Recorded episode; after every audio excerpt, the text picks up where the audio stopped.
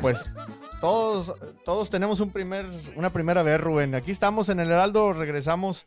Somos los Truck Savers, su amigo el Truck Saver. Y en estos momentos llega el momento más sensual del programa, cuando los invitados le hablan al fierro. Rubén, vamos a platicar de motores, enséñanos. Ya nos dijiste que vamos a compartir. Preguntas que hace la raza. ¿Cuál es el mejor motor? Eh, ahora sí. Difícil, ¿no? Es, ay, es una pregunta muy difícil y yo sé que va a haber muchas personas que están a favor mía, otras que van a estar en contra. Ahora sí, esa pregunta que tú hiciste es como si le preguntáramos a, a, las mujeres cuál es tu marca de maquillaje preferido o cuál es tu marca de perfume. Eso. Obviamente, mil, mil mujeres van a decir, no, yo quiero eh, Jafra, o mil personas van a decir, no, yo uh -huh. quiero Mary Kay, cosas así, ¿verdad? Sí. Marcas diferentes. Entonces, acá en los motores es lo mismo, pero eh, para mí, a mi punto de vista... O el que más te gusta a ti, digamos. El que más me gusta a mí, el motor que más me gusta a mí en cuestión de, de yo meterle mano, que se me haga fácil, sencillo, que no dé tanta batalla a la hora de diagnosticar uh -huh. o reparar, eh, vienen siendo los motores de antaño, para mí lo que viene siendo el Detroit 12.7 litros y el Cummins N14. Mis respetos como motores. Y pues para no menospreciar el Caterpillar 3406E. Motores, el electrónico. Electrónico. Motores eh, muy potentes, muy sufridos, muy aguantadores. Y eh, motores que la verdad, la verdad, eh, mis respetos. La verdad, muy buena ingeniería y tecnología. ¿Y el que más gordo te cae? ¿Cuál es el motor que más gordo te cae? El, el Packard. El... el... motor que más. No? mmm, casi, casi. Ahora sí, como dice el dicho, entre más lejos mejor. oh, que se vaya con la competencia. Sí, sí de preferencia. el Mats 4, del motor okay. de hoy en día de la International. Okay. Sí, esos motores sí se me hacen muy batallosos. Y creo que me identifico con muchos mecánicos. A la mayoría se les ha de ser muy batallosos sí. eh, para diagnosticar y a la hora de hacer una reparación muy mucho, muy complicados, delicados, batallosos e incómodos para meter mano. Fíjate que me han preguntado, oye, ¿qué tal sale el Max Force? Pues ahí está la respuesta, sí. ya de alguien que sí le sabe como Rubén. Sí, está complicado en ese motor, sí. Rubén, atendemos nosotros en Houston, tú aquí en el Bayuco, a mucho hombre camión, más que compañías. ¿no? Nuestro negocio creo que está ahí. Las compañías muchas veces tienen o sus propios talleres o van mucho al dealer porque traen camiones muy nuevos, pero nosotros estamos con el hombre camión, el owner operator. ¿Cuáles crees tú que son los principales errores que un owner operator, un troquero, como lo decimos de este lado, un trailero en México, cometen en el cuidado de un motor? Eh, los errores que cometen en el cuidado de un motor, eh, yo veo aquí que mucha raza se enfoca más en cambiarle el aceite y los filtros eh, y si al caso las bandas, el antifreeze, en, en, hacer otro tipo de mantenimiento más a fondo. Digamos que ese es uno de los errores que yo veo en sí. ellos, que nada más se enfoca, de hecho aquí la mayoría de clientes que yo tengo y de gente que ha venido aquí al valle, eh, se enfocan más y ese es un, er un error que yo veo que se enfocan solamente en eso y no se enfocan como en darle mantenimiento al turbocargador, yo conozco muchísima gente que, muchísima gente, casi tiro por semana me hablan que se quedaron tiros a consecuencia del turbo. turbo. Eh, también mantenimiento, lo que viene siendo correrle el rack, o sea, lo que viene siendo una calibración al motor. Válvulas, de válvulas inyectores. Válvulas inyectores. Uh -huh. eh, eh, darle un mantenimiento a lo que vienen siendo abajo los metales de, del crankshaft de cigüeñal, sí. que vienen siendo metales de biela, de centro, eh, un mantenimiento a la fuel pump. Sí. Eh, últimamente con estos calores extremos, eh, aquí en el Valle de Texas, yo creo Reynosa, todo Texas, ha habido mucho motor desvielado. A mí en lo personal, ahorita aquí en el taller tengo como 10 camiones que han llegado con el motor desvielado a causa de falta de lubricación. Entonces, eh, una de las causas puede ser pues tanto calor que hay, ¿verdad? Uh -huh. Consecuencia. Entonces, muchas de las veces esa consecuencia de lo mismo, de que muchos dirán, ah, ok, con cambiarle el aceite del filtro, con esos... Con esos de hecho, en inglés pues le dicen PM. Vengo a hacer un PM, es lo que mucha raza dice. A ver, PM, ¿qué significa? Preventive Maintenance, mantenimiento preventivo. Pero pareciera que el único mantenimiento preventivo, como bien dices, es el cambio de aceite. El y ya, de aceite. cambio de aceite y se acabó. Y, y, y, ya mencionaste muchas otras cosas Canta que hay que hacer. Todo eso, este... Eh, también yo veo que muchísima gente, muy pocos, están enfocados a los inyectores también. Eh, gran mayoría de la gente que me ha hablado a mí, y yo creo mucho de nosotros los mecánicos, es que se quedan tirados a consecuencia del turbocargador, la fuel pump o los inyectores, que son uno de los componentes que deberíamos estar al pendiente al cuidado para andar haciendo mantenimiento preventivo, porque obviamente con un simple cambio de aceite eh, pues no, es suficiente. no es suficiente. ¿Qué le haríamos a esos componentes como mantenimiento preventivo, Rubén? Eh, yo cuando trabajé en la agencia, en el dealer, en la Kenworth, eh, ahí nos recomendaban y le recomendaban al dueño operador y, este, a las compañías hacer ese mantenimiento a lo que viene siendo al turbocargador, a los inyectores, a la bomba de aceite, a la bomba de diésel y también a la water pump, lo que viene siendo la bomba de agua. Hacer ese mantenimiento. Eh, a veces recomendaban cada cierto tiempo o a veces eh, tantas millas. Eh, yo le recomendaría hacer un diagnóstico, hacer un mantenimiento.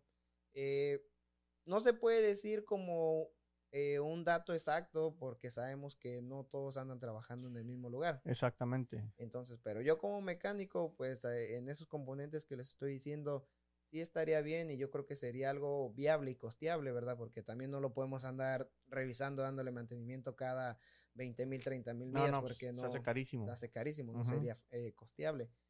pero sí estaría bien revisarlos como cada 200, 300 mil millas, pienso yo. Eh, por ejemplo, cada 200 mil millas revisar el turbo, a las siguientes 200 mil millas revisar los inyectores, a las siguientes 200 mil millas eh, eh, la pompa de aceite.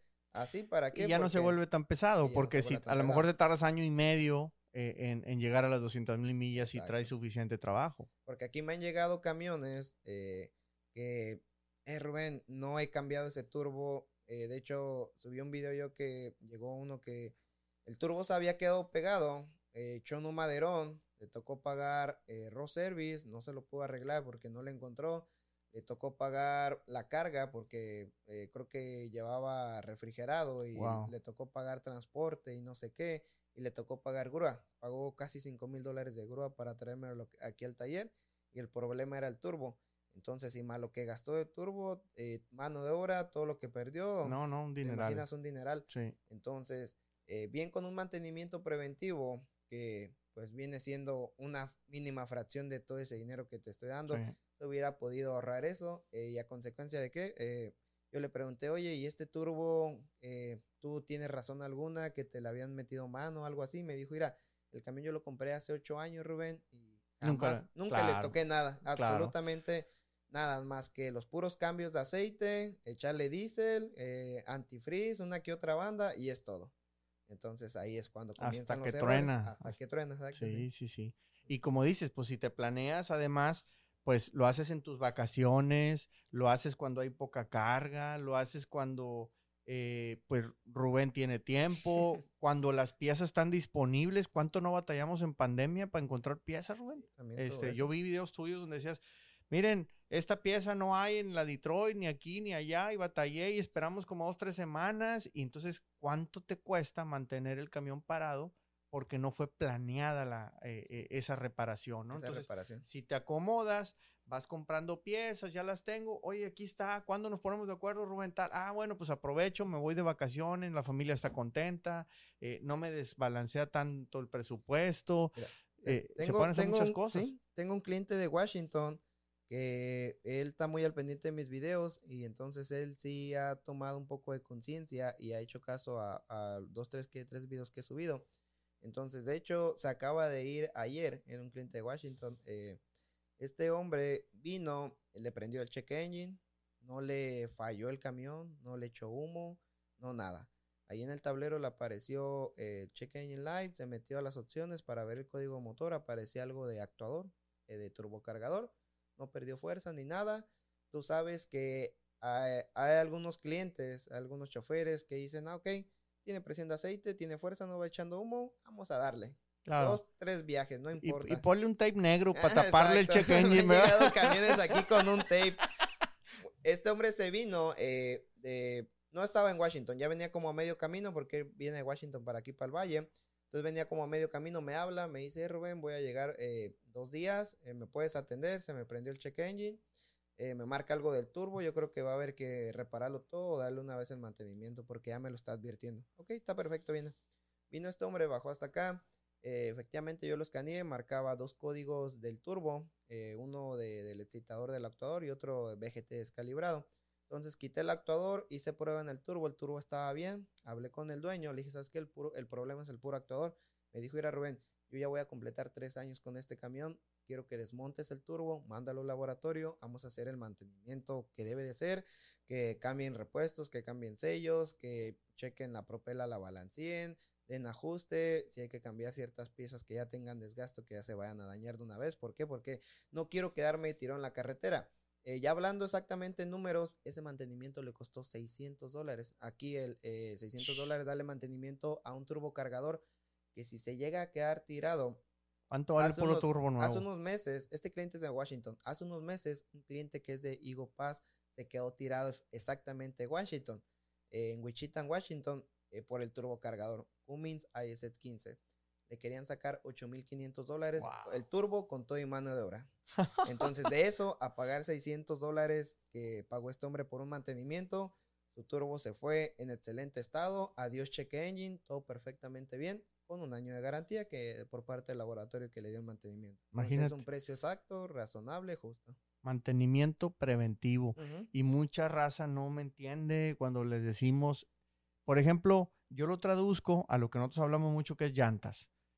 La raza quiere alinear el camión cuando le pone las llantas nuevas. Y yo le digo, alíñalo antes. Porque, ¿por qué le pusiste llantas nuevas? Porque te las gastó todas mal. Y ahora sí, ya ahogado al niño, quieres eh, alinear, ¿verdad? Pero yo digo, ¿y si lo hubieras alineado seis meses antes? A lo mejor no hubieras gastado las llantas mal. Entonces, la importancia del mantenimiento preventivo. Pero lamentablemente estamos muy acostumbrados a gastar un montón de diésel, un montón de llantas, motores, porque le damos hasta que se funde. sí. una de las preguntas más comunes que nos hacen, y seguramente a ti, Rubén, a ver si es cierto, ¿cuánto aguantará, primo? ¿No? O sea, oye, traes malo esto, esto y esto. ¿Cuánto crees que me aguante? ¿Crees que me pues, aguante unas vueltecitas más? nomás de aquí a Washington y me regreso. Este, pues ni que tuviéramos la bola mágica para adivinar cuánto va a durar esa pieza. Me han hablado muchos clientes de hecho, si van a ver este video, van a escuchar este audio, siento que, que, se van a identificar, porque nada más ha, sido uno. Me han hablado y me hablan cada semana de que eh, Rubén, eh, me, está fallando esto, me, me, está fallando un inyector, me está fallando el turbo, me está fallando el compresor del aire. Eh, ¿Qué onda? ¿Cómo le hago? ¿Crees que me, crees que alcance a echar el viaje? ¿Crees que me aguante una semana? ¿Crees que me aguante para otros viajes? Y si aguantará. Y yo me quedo como de Chihuahua, este, pues es que no te puedo asegurar que sí, porque qué tal que te echas un viaje y ni siquiera llegas, te quedas tirado y vas a decir, ¿qué onda, Rubén? Pues no que tú me aseguraste que llegaba. Eh, entonces. Y luego por teléfono, ni que le estuvieras haciendo un diagnóstico ahí, ¿verdad? Exacto, exacto, sí. No, qué bárbaro. Entonces, sí, como ahora sí la recomendación es, eh, traten de checar eh, sus motores, eh, más que nada, porque sí, muchas de las veces nomás nos enfocamos en el aceite, bandas, antifreeze, eh, lo básico, no le prestamos ciertas atenciones a los componentes del motor. Entonces ya cuando nos quedamos tirados, en vez de arreglar o reparar eso aquí en una fracción del monto total, allá van a venir pagando por ahí arriba en otros lugares, eh, sí les va a costar el doble, triple o hasta mucho más. Dijiste antifreeze. ¿Cuándo cambiar el antifreeze? Eh, el antifreeze, eh, yo sí se lo recomiendo que lo cambien. Eh, dependiendo, ¿verdad? Sabemos que hay muchas marcas, no se puede también decir un, un millaje, un tiempo exacto, porque dependiendo ahora sí el fabricante, pero sí estaría bien que lo reemplazcan por allá, pienso yo, entre cada año y dos años, dos años y medio, dependiendo dependiendo qué tanto uso le den al camión, dependiendo las condiciones y ahora sí dependiendo pues también la marca. Que ahorita me estoy acordando que no sé si te pase a ti, pero cuando va a entrar el frío es cuando se preocupan mucho por cambiar el antifreeze. Oye, octubre, noviembre, no, es que vienen los fríos y yo corro para el norte, cámbiame el antifreeze. Pero lo que la gente no sabe o no entiende es que no nomás es antifreeze o anticongelante. también es refrigerante. El mismo líquido también es refrigerante. Entonces, así como le echamos ganitas en invierno, deberíamos echarle ganitas antes de que entre el verano. Antes de que entre el verano. Porque los motores están tronando ahorita que está el calorón. El calorón. ¿Cuánto tendrá que ver el antifreeze o el refrigerante en esas tronadas? Hoy bastante, bastante. Ahorita, eh, hoy en la actualidad, el 99.99, el 100% de los motores que hay en todo México, Estados Unidos, utilizan antifreeze, antirrefrigerante. Ya lamentablemente no es como los tiempos de antes. echamos agua y echaban pura agua, una pastilla de efervescente para que no se hiciera mucho sarro y vámonos. Sí. Eh, antes pues se utilizaba eso obviamente porque pues todavía no existía la tecnología, la tecnología de hoy en día. Entonces debemos de tener eso en cuenta. Esa es una. Entonces, eh, hoy en día pues existe eh, este aditivo, este líquido que pues viene siendo el antifreeze y y pues sí sirve de mucha ayuda que, eh, como te digo, el 100% de los motores lo utilizan, entonces si lo utilizan es por algo, ¿por qué? Porque pues sí ayuda bastante, como dices tú, para lo que viene siendo las dos cosas, tanto el frío como el calor, y sí ayuda bastante. Sí. Yo lo que les recomiendo a la raza es que cuando necesitan poner anticongelante o refrigerante, antifreeze, pues que no usen cualquier cosa porque también es bien engañoso. Es que aquel está bien barato, está en 3 dólares o 2 dólares. Oye, pues no será Kool-Aid, este, pintado, este, nomás así. Pues yo digo que, que, pongamos algo que, que nos inspire confianza, porque finalmente estamos poniendo en riesgo el motor. Y, y tenemos, yo creo que el sistema de refrigeración es el que menos importancia le damos en el motor, porque todo el mundo se va o al combustible acá a través de bomba de inyectores o al aceite a través de la lubricación, etcétera. Pero la refrigeración no la cuidamos mucho. Y es bien común, pues cuando se te daña un motor, todas las camisas picadas, porque pues obviamente le pusieron cualquier cosa, ¿va? Exacto, tienes mucha razón, sí. Salen todas picadas, que las camisas no, las ligas de las camisas no aguantan lo que deberían de ser, o los enfriadores de aceite se taponean, eh, la pompa de la pon la pompa de agua se, se, pica o se daña por lo mismo del antifreeze, tienes bastante razón. O los radiadores también, aquí me ha tocado quitar muchos radiadores que se taponea, siendo que toda la vida han usado refrigerante, se llegan a taponear. ¿Por qué? Porque pues hay de marcas a marcas, ¿verdad? sí. o sea, nada que ver un antifreeze que, que sea de marca reconocido y no solamente de eso, que sea bueno, que valga, no sé, 14 dólares el galón, a uno que te vas a encontrar que hicieron, que acaban de hacer con agua de, de, de, que vale dos dólares, nada que ver. Sí, sí, sí. Rubén, ¿cuál crees que sea el motor preferido de la raza? No, no el que traen, sino el que sueñan, el que todo el mundo sueña. A lo mejor no me alcanza en dinero, pero yo quisiera traer este. ¿Y, por, qué? Si nos vamos a el motor que todo el mundo quisiera, pero que muchos, la mayoría no pueden tener por cuestión monetaria, eh, sabemos que Caterpillar ha sido y supuestamente hasta la fecha seguirá siendo marca número uno en motores reconocida a nivel mundial. Y muchos, yo aquí he escuchado muchos que sueñan con tener un motor Caterpillar, pero por cuestiones económicas no lo pueden tener. ¿Por qué? Porque Caterpillar aquí en China, en México, estás hablando de dólares y es caro. Entonces no cualquiera trae un Caterpillar por lo mismo. Entonces ya es cuando eligen otras opciones como Cummins, como Detroit. Eh, y el motor de la raza se volvió el Detroit, ¿no? Yo creo. Es el motor de los pobres. es el motor de los pobres y no por decirlo, raza es el motor de los pobres porque es bueno, barato, bonito, sufrido, todo tiene el condenado. Es un motor de alta calidad y pues obviamente eh, puedes encontrar sus partes a, buen precio, accesiblemente, a comparación de un Caterpillar. Rubén, inyectores, bomba. ¿Cuál sería la mejor recomendación para cuidar el sistema de inyección de un motor? Eh, ¿Cuál sería la mejor recomendación para cuidar un sistema de inyección? Eh, punto número uno, eh, el diésel, el tipo de combustible que echan, dónde lo echan. mucha raza, a veces que porque, ah, el diésel está ya 10 centavos o 20 centavos el galón más barato, van y echan, eh, pero muchas de las veces viene de muy mala calidad, ya sea viene muy rezagado, ya viene mezclado con otros líquidos que, le echarán. Y a lo mejor aquí en Estados Unidos casi no se escuche, pero yo creo que sí, porque me han llegado camiones con mal combustible. En México no se diga, ya pues, hasta anda 50% diésel, 50% agua en México. Esa es una. Otra, eh, cuando forma que pueden cuidar ustedes su sistema de combustible, cuando vayan ustedes a echar diésel, una gasolinera, un Lowe's, a donde vayan a echar, fíjense, chequen que no hayan echado en las pompas, eh, las, cisternas, las pipas que van y rellenan los tanques. ¿Por qué? Porque muchas de las veces eh, todo lo abajo donde están las gasolineras, pues vienen siendo unos tanques grandes donde acumulan el diésel, donde tienen almacenado el diésel. Entonces todo eso quiere hacer que no va soltando residuos de desarro, de polvo, cosas así. Entonces todo eso se va acumulando, asentando en el fondo. Entonces, hay gasolineras que sí dan mantenimiento, que tienen filtros, que tienen todo ese equipo para darle mantenimiento, que, no se acumule suciedad ni agua, pero hay, hay muchas gasolineras que no. lo tienen.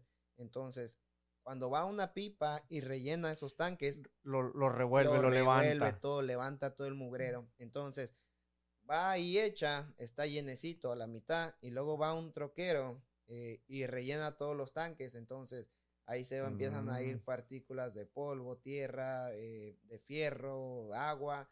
Entonces ahí cuando se empieza a dañar el sistema de, inyección. Entonces esas son las recomendaciones. Cuando ustedes vean, llegan a una gasolinera, así sea una gasolinera de prestigio, y ustedes ven que, están rellenándolas o que están eh, echando, echándole diésel, no carguen ahí, mejor vayan a otra donde, donde se aseguren que no esté la cisterna llenando, porque muchas de las veces se revuelve empieza a levantar suciedad y todo ese estilo.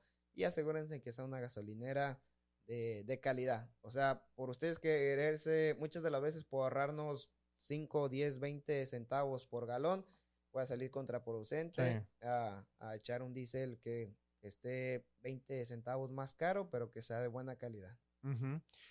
Eh, ¿Qué otra cosa te puedo preguntar? Filtros. Filtros, por ejemplo, eh, yo veo que la raza cambia filtros de diésel y aceite en el cambio de aceite, pero muchos, hay algunos motores que traen, otros que no, el filtro de agua y no lo cambian.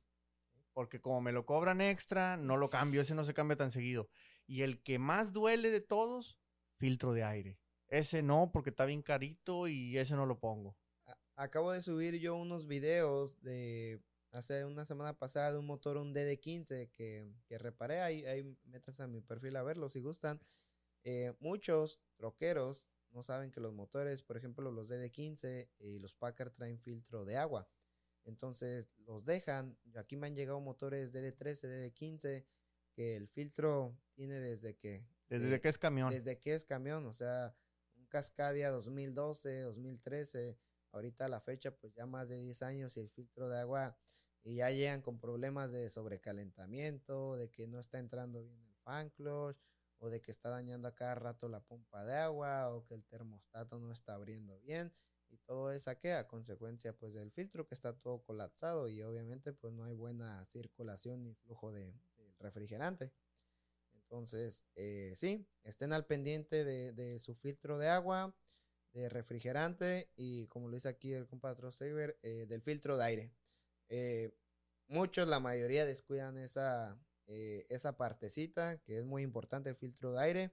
He visto videos, aquí me han llegado camiones que el filtro de aire lo sacudes y parece que, está cayendo Navidad, que está cayendo nieve en Navidad. Sí, ya sé. No, pues Rubén, yo te agradezco mucho que, nos abras la puerta aquí de tu oficina, de tu taller, aquí en el Bayuco. Felices de estar transmitiendo. El Ahmed ya se está durmiendo en los controles. Hoy tenemos productor de lujo, el Ahmed. Este, pero ya se está durmiendo, así es que pues nos vamos a, despedir, Rubén. Muchísimas gracias. Gracias por, por eh, estar aquí y por compartir, como dices, tus conocimientos, tu historia. Y obviamente, pues todos a seguir a Rubén en el TikTok, en el Facebook, Rubén Molina, el mecánico del Bayuco. Ahí estamos, raza, en las redes sociales, en Facebook, TikTok, YouTube, como Mechani Rubén Molina. Así estoy en, mis, en, las, en las cuentas que tengo. Y pues ahí estoy, cualquier cosa que los pueda ayudar, orientar, eh, que les sea de alguna utilidad mis videos, ahí están con todo gusto.